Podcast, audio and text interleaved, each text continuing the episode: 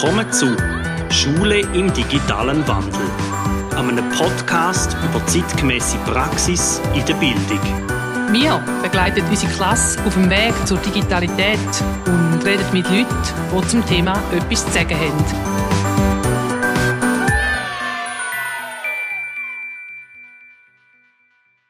Herzlich willkommen zu einer weiteren Folge von Schule im digitalen Wandel.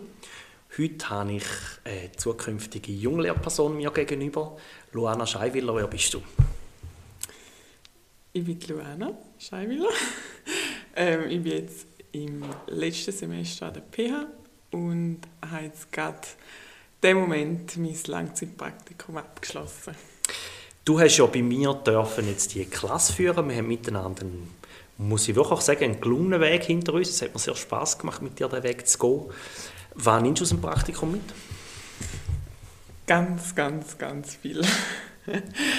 ähm, also ich habe mich mega können verbessern hier bei dir. Ähm, von dir nehme ich persönlich auch mit die Differenzierung im Unterricht und durch mega viele persönliche Gespräche, die wir geführt haben, auch Gespräche zu Abgrenzung, ähm, ja, viele kleine Sachen wie Inputs kurz und knackig machen, ähm, auch Anti-Ostereierpädagogik zum Beispiel. Vielleicht musst du allen mal nachlegen, was denn Ostereierpädagogik ist. Also die Ostereierpädagogik ist eigentlich, ähm, das ist wie wenn man Ostereile versteckt hinter einem Baum und als Lehrperson, wenn man die Kinder geht, fragen und nachher eigentlich alle Antworten durchklappert, bis die richtige Antwort kommt. Und das ist eigentlich das, was man nicht machen sollte, sondern mehr so in Richtung Mini-Aufträge ähm, im Klassenkreis die Kinder lenken und eigentlich den Trichter am Anfang offen behalten und nachher immer, ist eigentlich Kunst daran, immer den Trichter zu schließen, bis dann eigentlich die Antwort hast, die du willst. Oder offene Aufträge stellen, genau. Wie stellst du dir denn vor, im Sommer hast du deine erste Klasse irgendwo, du gehst jetzt nachher im Bewerbungsprozess rein, wenn man die Folge ausstrahlt, hast du hoffentlich schon deine erste Stelle. Warum, warum willst du denn überhaupt Lehrperson werden?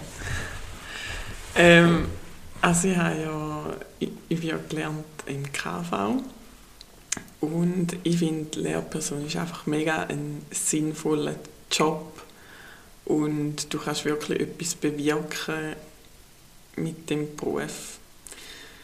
Und zusätzlich ist es, also ich finde, es ist nicht ein normaler Beruf, sondern es ist mehr eine Berufung. Wie sieht es denn aus? Was für, was für Hoffnungen hast du für die Zukunft in diesem Beruf? Ähm, also für die Zukunft wünsche ich mir eigentlich einfach eine gesunde Work-Life-Balance und dass mich der Beruf erfüllt. Was denkst du, was sind deine persönlichen Stärken, die du im Sommer mitbringst als junge Lehrperson? Ich glaube, ich, bin, ich habe einen guten Draht zu den Kindern. Ich bin sehr fröhlich, aber habe auch eine gewisse Distanz zu den Kindern. Also, ähm, ja, einfach guten Mittelweg. ähm, und durch das, dass ich jetzt eben in deinem Klassenzimmer noch ein ganz anderes System eigentlich kennengelernt habe, glaube ich, dass ich sehr viel von dem wird mitnehmen und so kann eigentlich brillieren. Sag doch mal drei Ideen, wo du sagst, hey, da möchte ich später ausprobieren mit meinen eigenen Schülerinnen und Schülern. Ähm, das Technorama?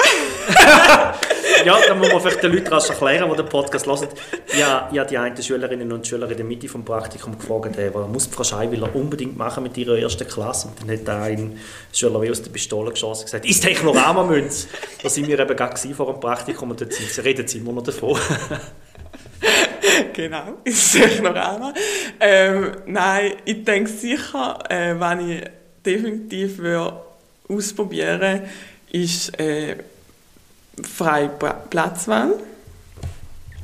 Dann, äh, was ich auch mitbekommen als Tipp ist, dass man wie in einem Jahr oder in einem Semester halt einfach, dass man sich so ein bisschen auf das spezialisiert und da probiert didaktisch und pädagogisch brillant zu machen, äh, wo man dann natürlich auch in den ersten Jahren weiterziehen und dass man wie also nicht alles auf das Mal probieren, umstellen und probieren alles zu 100% machen, sondern Schritt für Schritt.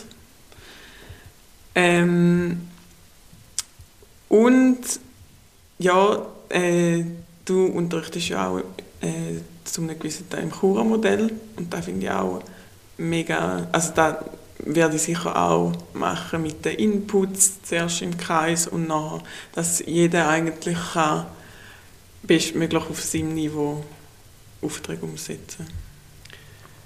Jetzt, wenn du jemandem müsstest sagen, wegen dem musst du Lehrperson werden, weil wir brauchen in unserem Beruf ganz dringend viele Lehrpersonen. Du weißt, wir haben jetzt im Sommer 23 wirklich auch wieder Lehrpersonenmangel und der Kanton Zürich hat zum Beispiel jetzt gerade, wo wir die Folge aufnehmen, bestätigt, dass man auch weiter ohne Lehrdiplom darf unterrichten, weil es so akut ist immer noch. Wieso sollen wir unseren Beruf ergreifen? Ähm, der Beruf gibt einfach mega viel zurück.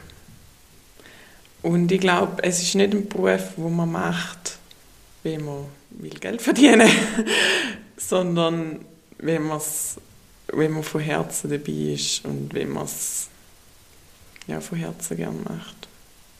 Das ist ein sehr schönes Schlusswort. Mhm. Danke vielmals für den kurzen Gedankeneinblick für dich als zukünftige Lehrperson. Danke dir vielmals.